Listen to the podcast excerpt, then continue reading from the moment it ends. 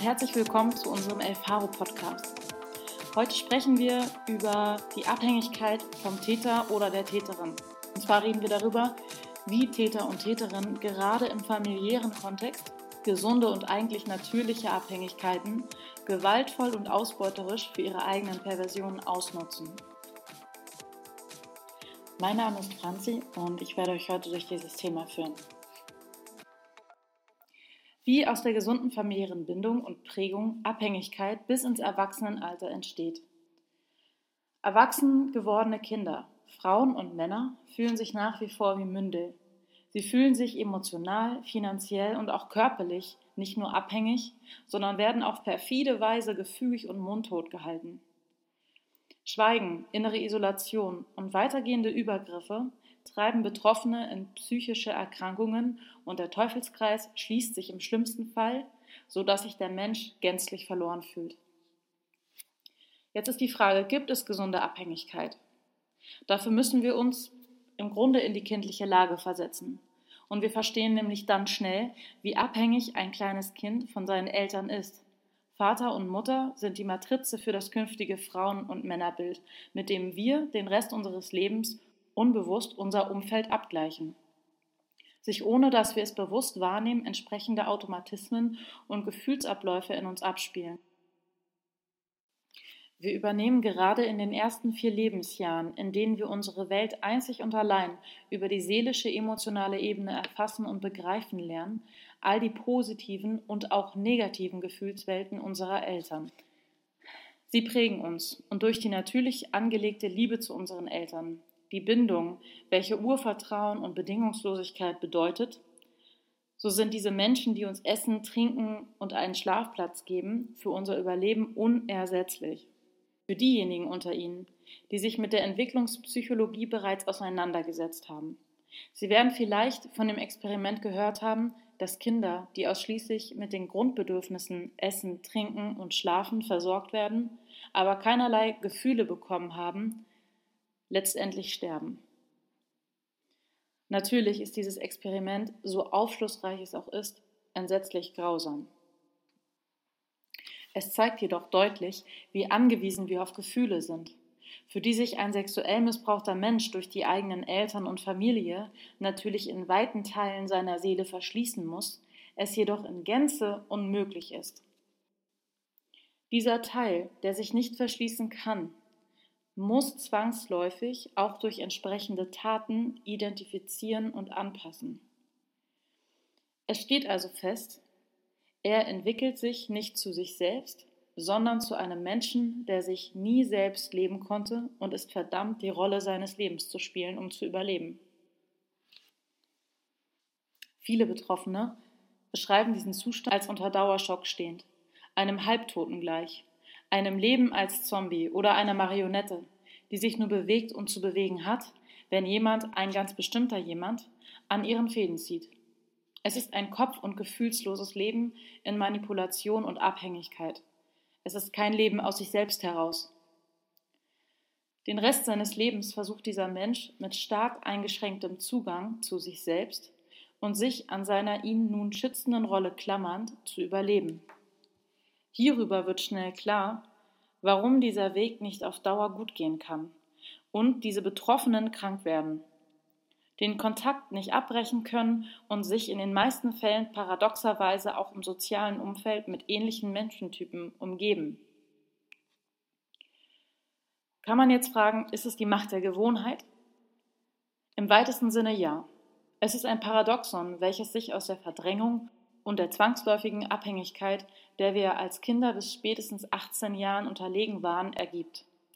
Es hat sich in dem Unterbewusstsein des Menschen so tief eingeschliffen, dass er es oft gar nicht mehr in Frage stellt und sich auf eine Weise verhält, die zwar seinem Umfeld auffallen kann, ihm selbst aber eher verborgen bleibt, da es für ihn normal geworden ist. Und ja, dadurch fühlt er sich sicher, er kennt es, er weiß damit umzugehen, wurde es ihm doch auf so lange, intensive und gewaltvolle Weise beigebracht genauso wie ihm beigebracht wurde, dass sich Hilfe holen und reden verboten ist. Wie also sollte er seiner übergestülpten Rolle, die zur zweiten Haut, seinem zwangsläufigen Ich geworden ist, entfliehen, wenn diese Ängste, die gerade als Kind als Todesängste abgespeichert sind, ihn durch die fehlende Auflösung und Therapie in Schach halten. Vergleichen Sie dies mit einem angepflockten Elefanten, der nicht erkennt, dass er, nun da er erwachsen geworden ist, den Karren, der als Kind für ihn nicht wegzuziehen war, mit einem Fuß zertreten und frei sein könnte. Nun, die Verbindung zwischen der unbedarften und bedingungslosen Liebe und Abhängigkeit von Kindern ihren Eltern gegenüber und der Perversion der sexualisierten Gewalt, die als Liebe und Normalität verkauft oder als etwas Besonderes aufrechterhalten wird, ist mehr als fatal für ein Kind, welches noch in der Entwicklung ist und sein Leben erst mit etwa vier mit dem Verstand zu erfassen beginnt. Ein wichtiger Punkt, um für Betroffene nachvollziehen zu können, warum bestimmte Gefühlsblockaden und Defizite so tief sitzen und sich auch nach langer Zeit der Aufarbeitung immer wieder zeigen, da sie sich in so frühkindlicher Zeit ohne jeglichen Schutzmechanismus, da die Öffnung der Eltern gegenüber von Natur aus bedingungslos war, in uns entwickelt haben. Gerade das Urvertrauen, welches sich im Alter des Stillens, also zwischen null und einem Jahr, entwickelt, und über die weiteren Lebensjahre festigen soll, ist bei vielen Betroffenen gestört. Und es ist für viele gar nicht mehr möglich, jemals wieder zu vertrauen. Wie wir also an dem oben genannten Experiment gesehen haben, können wir uns ohne Gefühle nicht richtig entwickeln und auch nicht leben. Wächst ein Kind in einem derart toxischen und perversen Zuhause auf, was bleibt ihm übrig? Es ist gezwungen, sich anzupassen, und das zu nehmen, was kommt. Vergleichen Sie es mit dem Überleben in der Wüste. Sie finden kein klares Wasser, nur verschmutztes und vielleicht sogar übelriechendes. Da glücklicherweise der Überlebenstrieb in uns Menschen aber der stärkste überhaupt ist, werden wir, bevor wir verdursten, auch das verunreinigte Wasser trinken. Genauso geschieht es auch mit unsauberen Gefühlen, wenn keine anderen da sind. Wenn ein Kind in einem gewaltvollen Zuhause zum Beispiel nur Aufmerksamkeit durch das Verprügeln des Geschwisterchens bekommt, wird dies und anderes Verhalten, sexualisiertes und auch gewaltvolles Verhalten, dadurch belohnt. Dies ist eine Prägung und Konditionierung, die selbstverständlich fatal ist, aber seine Wirkung für das spätere Leben des heranwachsenden Menschen und für sein Umfeld hat. Das Gleiche gilt für liebevolle Gefühle die der Täter oder die Täterin beispielsweise seinem Opfer erst gibt, während er es vergewaltigt oder danach. Ich denke, Sie erkennen, was das für all die Gefühle bedeutet, die während des Übergriffs ausgetauscht bzw. durch den Täter oder die Täterin auf gewaltvolle und perfide Weise in sein ihm schutzbefohlenes Kind eingespeichert wurden und denen es sich zu fügen hatte. Gab es doch schließlich auf keinem anderen Weg überlebensnotwendige Gefühle, oder auch Gemeinsamkeiten. Wohlgemerkt sprechen wir hier von einem Alter, in dem kein Kind ohne weiteres aus diesem Teufelskreis entkommen konnte. Also keine wirkliche Wahl hatte und die Täter und Täterinnen uneingeschränkt auf ihr Kind zugreifen konnten. Je älter ein Kind wird, umso mehr Möglichkeiten der inneren und äußeren Abwehr hat es und wird diese auch nutzen, so gut es eben geht, in dieser kranken Welt, in der es gefangen zu sein scheint. Geht man aber davon aus, dass dieses Drama über die frühkindliche Zeit weitergeht, und dies ist leider in den meisten Fällen gegeben, werden eben diese Fehlverknüpfungen im Gefühl, in der Seele, weiter konditioniert und sie entwickeln sich in Kombination mit der Verdrängung und der daraus resultierenden inneren Taubheit zu fatalen täterorientierten Automatismen. Diese schützen die Täter und Täterin und das derart stark komplex traumatisierte Opfer ist zur Loyalität gezwungen und konditioniert. Da die eigene Abwehr und Durchsetzung durch die massive Traumatisierung innerhalb der Entwicklung gestört und damit unterentwickelt ist, viele andere Eigenschaften ebenfalls gelitten sind und die perverse Gefühlswelt der Täter über dem eigenen Gefühlskern liegt, befindet sich der betroffene Mensch in einer Art Schläferposition. Er wartet auf den Tag und die Chance, den Absprung zu schaffen und irgendwie zu überleben. Natürlich zahlt er bis dahin zwangsläufig den Preis der weiter fortgeführten inneren Zerstörung, des Aushaltens und spürt irgendwann nicht mal mehr, wofür er eigentlich lebt. und dass er sich in einem Überlebenskampf befindet. Zu oft wurden seine Grenzen und sein Vertrauen, sein Wunsch und die Hoffnung nach Einsicht und Besserung der Eltern ihm gegenüber enttäuscht. Dieser Mensch bietet alles auf. Er nimmt die Schuld und Schamgefühle auf, sucht Gnade durch besondere Leistungen seiner Eltern gegenüber. Sie müssen doch irgendwann sehen, dass ich ihr Kind bin, dass ich sie nur lieben will und von ihnen geliebt werden möchte, dass ich alles für sie tun würde, sie schütze und trage und sie stolz mache. Genau sowas kann eine ihnen stabilisierende Grundhaltung werden. All die Bemühungen auf diesem Weg, Erlösung zu finden, auf Verständnis, Öffnung und Absolution zu treffen, scheitern. Aber nicht nur durch den natürlichen Trieb der Dazugehörigkeit und der tätergeschürten und gesellschaftlichen Dogmatisierung, dass Blut dicker als Wasser und Familie heilig ist, steckt der Mensch fest, sondern auch, weil er nichts anderes kennt. Ängste lassen ihn sich nicht für sein Außen öffnen. Er glaubt nicht mehr an sich selbst, hat innerlich aufgegeben und sein einziger Platz scheint bei seiner Familie zu sein. Die Indoktrination, er sei es nicht anders wert, habe es nicht anders verdient und braucht es so, fordern ihren Tribut, so dass auch die Annahme von Hilfe insofern schwer ist, dass die positiven und schönen Gefühle, die ihm vielleicht das erste Mal in seinem Leben entgegengebracht werden, nicht angenommen werden können. Es ist zudem vermutlich absolut neu, dass diese Unterstützung nicht an irgendwelche Forderungen oder Bedingungen geknüpft sind. Es sogar so weit geht, dass durch die innere Verschlossenheit und Isolation gar keine Empfindung mehr dazu besteht, ob Hilfe oder liebevolle Gefühle als positiv oder negativ gewertet werden können. Zu weit musste dieser Mensch sich innerlich zurückziehen, und sein eigenes Leben spielt sich auf einem kleinen Fleck tiefer Graben in seiner Seele ab, so dass ihm nicht auch noch der letzte Rest seiner selbst verloren geht. Dieses Versteck ist so gut, dass er selbst Schwierigkeiten hat, es in sich wiederzufinden und sich wieder für sich selbst zu öffnen. Denn erst durch die Öffnung für sich selbst ist ein Leben außerhalb der Abhängigkeit möglich. Wir reden hier natürlich von Abhängigkeiten zu der Familie oder zu entsprechenden Trittbrettfahrern, die auf leichte Weise das Programm der Eltern bedienen und dem das Opfer aufgrund der Verletzung noch nicht ausreichend auf die Spur gekommen ist. Oft bleiben diesen Betroffenen aufgrund dieser fatalen seelischen Verstrickungen in Kombination mit der tiefen, immer wieder erzwungenen Aufgabe als ihr soziales Umfeld nur noch die Familie oder ausschließlich die eigenen Eltern. Sie stecken über die Jahre der Zerstörung oft auch in finanzieller Abhängigkeit, auch wenn sie sich mit Grundsicherung versuchen, selbstständig über Wasser zu halten. Die emotionale Abhängigkeit, da sie nie in der Tiefe aufgelöst werden konnte, besteht in seiner toxischen Form weiter. Die gestauten Gefühle, wie auch Aggressionen, die den Ausbruch und die Freiheit bedeuten würden, können nicht gegen die eigenen Eltern gelebt werden, da die Verbote und die emotionale Unterdrückung durch die Konfrontation mit den Eltern, also den Tätern, das Opfer in der Traumatisierung und damit im Kind gefangen halten.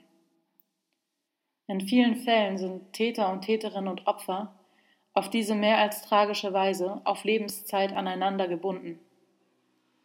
Ein Band, das aus Angst, Scham und Schuldgefühlen, falscher Verpflichtung und konditionierten Sehnsuchtsgefühlen geknüpft ist. Da es keine Ventile für die gestauten und eigenen Gefühle gibt und diese nicht zugelassen werden, ist das Opfer weiterhin gezwungen, seine komplette Gefühlswelt mit dem Täter oder der Täterin zu leben. Dieses zeigt sich in immer wiederkehrenden Streitigkeiten unlösbarer Konflikte, die zwangsläufig immer wieder hochkommen müssen, jedoch nie gelöst werden können, da die Ursache nicht ans Tageslicht kommen darf. Aber es zeigt sich auch in Form von sexuellen Gefühlen, wie man es im rituellen Missbrauch sehr gut sehen kann, wo die Opfer hörig und sexsüchtig gemacht werden, eine Tatsache, die auch im familiären Kontext besteht. Die Täter und Täterinnen ergriffen die Macht und den Besitzanspruch über den Großteil der Gefühlswelt ihrer Opfer, die sich die Betroffenen mühselig wieder zurückerobern müssen, um ein selbstbestimmtes und freies Leben zu haben. Sollte die Ursache je zur Sprache kommen oder gibt es Ausbruchsversuche, wird das Opfer verbal, emotional und im schlimmsten Fall durch erneute sexuelle Übergriffe wieder in seine Spur gebracht. Schließlich ist ja das Opfer die psychisch kranke Person und unfähig allein zu leben. So der Vorwurf derer, die diese Abhängigkeit doch für sich und ihre Absichten ausnutzen und dafür verantwortlich sind. Es werden also die von den Eltern, den Tätern und Täterinnen verbrochenen Schädigungen genutzt, um das Opfer gefügig zu halten, um sich weiter an ihm zu vergehen, seinen Frust, Ärger und das krankhafte Machtgefühl an ihm auszuleben, seinen seelischen Punching Ball zu haben. Gleichzeitig dient die Sorge, die mit Liebe gespickt wird, auch der Aufrechterhaltung der Illusion nach außen, um als fürsorgliche Eltern und liebevolle Familie wahrgenommen zu werden. Diesem erwachsen gewordenen, über Jahre und Jahrzehnte lang auf alle Weisen missbrauchten und gedemütigten Menschen bleibt nun nichts mehr anderes übrig, als seine gesamte Gefühlswelt mit den Peinigern seines Lebens zu leben. Und in vielen Fällen gibt es keine Aussicht mehr auf ein Leben danach, da selbst wenn die Familie verstorben ist, diese lange Schädigung ihren Tribut fordert und das in der Tiefe vergrabene eigene Seelenleben nicht mehr greifbar zu sein scheint. Seinem eigenen erlebten Missbrauch und sexualisierter Gewalt Ausdruck zu geben, ein Ventil für seine gestauten und unverarbeiteten Gefühle zu haben, weil es bei ihm auch so war und weil das Leben nun mal so ist, ist der Antrieb von Tätern und Täterinnen. Es gibt keinen Weg raus, auch für dich nicht. Du bist wie ich und nichts Besseres. Könnten Sätze von Eltern sein, die ihren sexuellen Missbrauch und die Gewalt an ihre Kinder weitergeben. Wohlgemerkt beruht in diesem Fall der Jahre und jahrzehntelangen inzestuösen Beziehung zu den Eltern und dem Elternteil die emotionale Abhängigkeit auf der konditionierten sexuellen Abhängigkeit. Wobei der Trieb des Kindes, der sich erst in der Pubertät entwickelt, vom Täter oder der Täterin durch weiter fortgeführte Vergewaltigung und Übergriffe ausgenutzt wird. Es kann sich in dem Opfer keine eigene Sexualität entwickeln und wird auf fatale Weise in Kombination mit Schuld- und Schamgefühlen an den Täter oder die Täterin gekoppelt. Nur mit mir darfst du zum Höhepunkt kommen. Ich liebe dich doch. Du gehörst mir. Siehst du, du willst es doch auch. Das ist die wahre Liebe und das machen alle so. Du brauchst es genauso und nicht von jemandem anders. Genau solche Sätze können in einem eingespeichert werden. Zusätzlich wird ein Opfer auf diesem Weg unterdrückt, dass es seine Eltern weder emotional noch geistig überholen kann. Und sind es mehrere Kinder, wird dem stärksten Kind zumeist am übelsten mitgespielt, da es die größte Gefahr darstellt, die Straftaten auffliegen zu lassen. Tief im Inneren geht es dem Täter oder der Täterin aber auch darum sicherzustellen, dass sein Ego nicht überholt wird und er sein Machtgefühl weiter ausleben kann. Ist er doch selbst in sich so klein und verletzt, wie wir Betroffenen uns fühlen, die den Weg der Aufarbeitung auf uns nehmen und wissen, wie viel Angst und Hilflosigkeit unser Leben durchziehen. Wir unterscheiden uns darin, dass wir gegen das Opfer in uns kämpfen und damit auch sicherstellen, nicht zum Täter oder zur Täterin zu werden. Es ist das unaufgearbeitete Opfer, welches Menschen zu Tätern und Täterinnen werden lässt und sie in die geistige und emotionale Unfähigkeit versetzt, selbst reflektiert und willens zur Aufarbeitung zu sein und Größe zu zeigen. Und haben sie einmal die Grenze übertreten, wird dies zum Selbstläufer da sie aus ihrem ewigen Opfer und der Aussichtslosigkeit endlich das Gefühl von Macht in sich verspüren, wenn sie jemandem anderen, ihr Kind, dominieren und zerstören können. Eine fatale Entwicklung in den psychopathologischen Bereich und es erklärt für viele Betroffene die quälende Frage nach dem Warum. Warum konnten meine Eltern mir das antun? Ich war und bin doch ihr Kind. Warum konnten sie mich nicht lieben? Wieso haben Sie mich nie gesehen als das, was ich war, Ihr Kind, welches doch nur Ihre Liebe wollte? Und so weiter. Die Jahre und jahrzehntelange Konditionierung von klein auf an bringt den betroffenen Menschen irgendwann zum Erliegen. Die Ausbildung von sehr schweren psychischen Erkrankungsbildern, die letztendlich nur das Symptom der eigentlichen Ursache und das verzweifelte Ventil der geschundenen Seele und Gefühlswelt darstellen, treiben den Teufelskreis auf die Spitze. Die Glaubwürdigkeit eines psychisch kranken Menschen wird eher in Frage gestellt und das Bild auf die Familie wird insofern hochgehalten, dass der psychisch angeschlagene Mensch das schwarze Schaf der Familie ist. Auch heute noch wird eher die Familie bemitleidet, ob der Belastung und der Herausforderung, und es wird weniger nach der Ursache und den Zusammenhängen gefragt, warum dieser junge Mensch solche Probleme hat. Warum ein Mensch Drogen konsumiert und was er in sich betäuben will. Warum ein Mensch starke Stimmungsschwankungen hat oder immer mal wieder in Kliniken ist. Warum ein Mensch unter Essstörungen leidet. Warum ein Mensch sich dem Tode näher als dem Leben fühlt.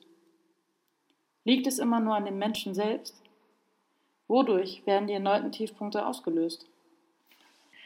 Für all diese Fragen gibt es eine Antwort, die nur leider in den wenigsten Fällen im direkten Umfeld so zutage kommt, dass die entsprechenden Konsequenzen gezogen werden können.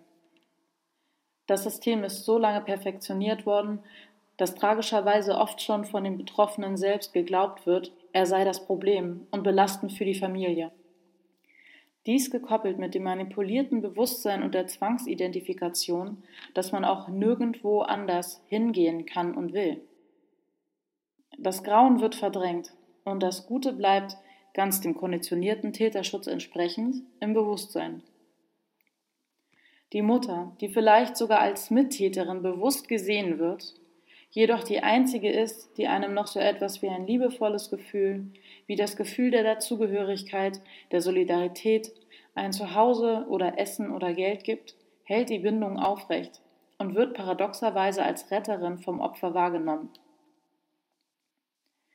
Das kleine Stückchen Glück in der vom Schmerz, Pein und Zerstörung durchzogenen Missbrauchswelt, welches dem psychisch angeschlagenen Menschen, dem von Anfang an seine Flügel gestutzt wurden, nun das Überleben sichert.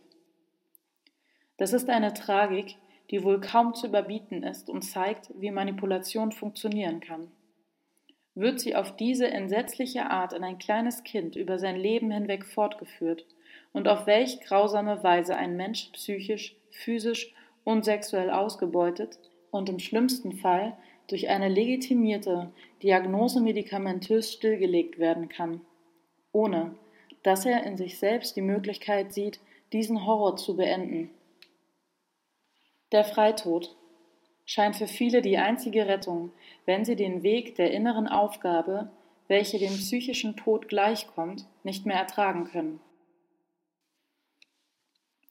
An dieser Stelle möchte ich sagen, dass dies in weiten Teilen dieses Textes der Weg meiner Mutter war und auch mein mir vorher bestimmter Weg gewesen wäre, hätte ich nicht an der richtigen Stelle die Konsequenzen gezogen.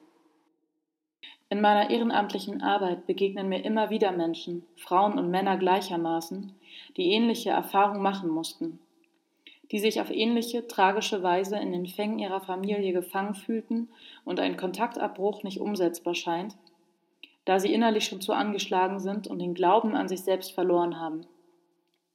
Haben sie es doch geschafft, kann ein banal scheinender Anruf oder ein Kontakt über Dritte reichen, um die tief verwurzelten inneren Zweifel zu sehen, die die tief sitzenden Ängste, falschen Verpflichtungen und Programmierungen wachrufen, sodass sie innerlich wieder einknicken. Es ist die verschwimmende Grenze zwischen dem inneren Kind, in das der Betroffene immer wieder unbewusst hineinrutscht, und dem erwachsenen Menschen, der man heute längst geworden ist. An dieser Stelle setzt der Täter oder die Täterin an. Denn niemand würde sich mit uns anlegen oder uns auf diese Weise manipulieren können, wenn wir ein gesundes Fundament in uns tragen würden. Wir wären gestärkt und hätten uns entsprechend unserer Fähigkeiten, Charaktereigenschaften und Talente entwickeln können. Wie wir es bei unseren Eltern als Täter und Täterinnen sehen können. Sie konnten nur die totale Macht über uns erlangen, weil wir ihre Kinder waren und sie damit die Herrschaft über uns hatten. Allein dadurch hatten sie die Autorität, nicht aus sich selbst heraus. Denn wirkliche Eltern, die dieses Prädikat verdienen würden, würden ihre Kinder nicht zerstören oder auf diese Weise schädigen um Vorbild zu sein oder das Gefühl von Autorität und Stärke in ihrem Leben zu spüren. Die Sehnsucht nach Liebe in uns als Betroffene ergibt sich aus den von ihnen geschlagenen Defizit und wird gegen uns verwendet, da wir von Natur aus unsere Eltern lieben wollen und auch müssen in ganz frühkindlicher Zeit. Eines gilt aber immer. Was man liebt, das zerstört man nicht. Kommen wir zu unserem Fazit. Für den Kontaktabbruch und die Aufarbeitung ist es wichtig, sich diese unbewussten Mechanismen bewusst zu machen. Denn erst dann wird sichtbar, wie sie in uns reingebracht wurden und wem sie eigentlich nützen. Nämlich einzig und allein den Täter und Täterinnen, um uns mundtot und im schlimmsten Fall gefügig für weitere Übergriffe zu machen. Sollten diese hier beschriebenen oder ähnliche Gefühle, die euch runterziehen, die euch schwer machen und das Gefühl der Aufgabe und Hilflosigkeit verbreiten, hochkommen, dann macht euch bewusst, wo sie eigentlich herkommen und ob dies wirklich eure Gefühle sein können mit dem Wissen, das ihr habt. Passen eure Gefühle zu eurer Realität? Entspringen sie aus dem verletzten Kind und ist es sinnvoll, ihnen gerade in der Situation nachzugeben? Oder bin ich noch ich selbst und kann ich die Situation noch kontrollieren? Holt euch die entsprechende Hilfe, wenn es in der inneren Abgrenzung schwierig wird, weil dies ist ein Prozess, der viel Verständnis und Geduld, vor allem aber für euch selbst erfordert und kaum allein zu schaffen ist. Es ist wichtig, die Gefühle des traumatisierten Kindes zuzulassen, um zu sehen, was in einem passiert und damit die Möglichkeit der Entscheidung zu haben, sich zu schützen bzw. die nötigen Schutzmechanismen wiederzuentwickeln. Die Gefahr, erneut Opfer zu werden oder sich weiterhin in Abhängigkeiten zu leben, liegt darin, dass der Betroffene aus dem Trauma reagiert und nicht aus dem Erwachsenen. Denn ihr seid längst erwachsen, und auch wenn das Gefühl euch oft etwas anderes vorgaukelt oder die Menschen, die euch das angetan haben, euch das weiterhin glauben machen wollen, um sich weiter an euch schadlos zu halten, habt ihr Möglichkeiten und seid, wie ihr seht, nicht allein. Holt euch die Hilfe. Und wenn ihr nicht sicher wisst, wer von eurer Familie oder eures näheren Umfeldes Kontakte zu den Tätern und Täterinnen hat oder euch eventuell nicht so konsequent unterstützt, wie ihr es eigentlich braucht, dann sprecht nicht mit ihnen darüber, bis ihr entsprechenden Manipulationen, gefährlichen Konditionierungen oder verborgenen Sehnsüchten standhalten könnt um euren Weg zu gehen. Vertraut auf euch, denn alles, was ihr bis hierher gemacht habt, selbst die Umwege, waren der Situation geschuldet und diente einzig und allein eurem Überleben. Deswegen fragt euch immer, wer ist stärker als derjenige, der solch eine Hölle wie sexualisierte Gewalt innerhalb der Familie oder in der Kindheit nicht nur überlebt hat, sondern auch noch aufarbeitet um nie wieder Opfer zu sein und schon gar nicht Täter oder Täterin zu werden. Deswegen wirklich, glaubt an euch. Ja, vielen Dank fürs Zuhören. Ich hoffe, ihr konntet aus diesem Podcast etwas für euch mitnehmen. Wenn ihr noch weitere Fragen habt, dann könnt ihr uns gerne schreiben an berlin.erfaro.de. Wenn ihr Austausch über das Thema oder eure Situation sucht, dann kann ich euch das Erfahrungsforum empfehlen, denn dort ist ein geschützter Rahmen für Betroffene gegeben. Wer Interesse daran hat, findet diesen und weitere Texte auf unserer Internetseite auf www.elfaro.de. Falls bei euch ein Notfall vorliegen sollte, könnt ihr uns auch gerne anrufen. Die Notfallnummer, aber auch die Nummer unserer Standorte findet ihr auf www.elfaro.de. Ja, dann bis zum nächsten Mal.